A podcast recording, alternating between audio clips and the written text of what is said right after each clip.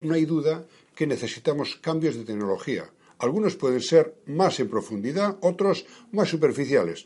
Si hace diez años nos hubieran dicho que un buen número de plantas nuevas que se construyen en España llevan innovaciones que se han producido en los últimos cinco años, nadie se lo cree.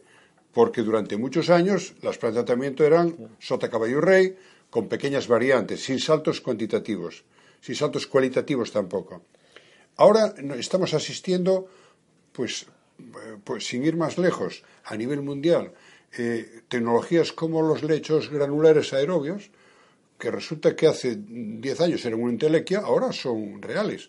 Eh, procesos Anamos, que hace 10 años pues estaba en escala laboratorio, ahora hay docenas o, centenares de plantas en el mundo.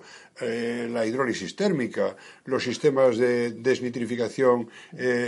por lo tanto, esa innovación que se ha producido en los últimos años a nivel laboratorio y a nivel piloto están aplicándose a escala real. ¿Y esto qué significa? Que en los próximos diez años yo espero, estoy bastante convencido, que va a haber un cambio significativo.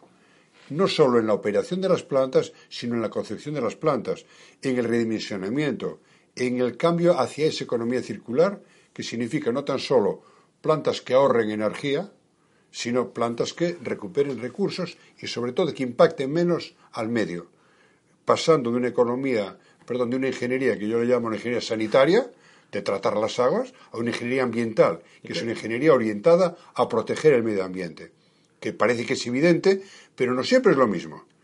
Porque si una planta de tratamiento de aguas evitamos la contaminación de agua, pero la incrementamos en los lodos o la incrementamos en el aire, pues estamos transfiriendo esa contaminación.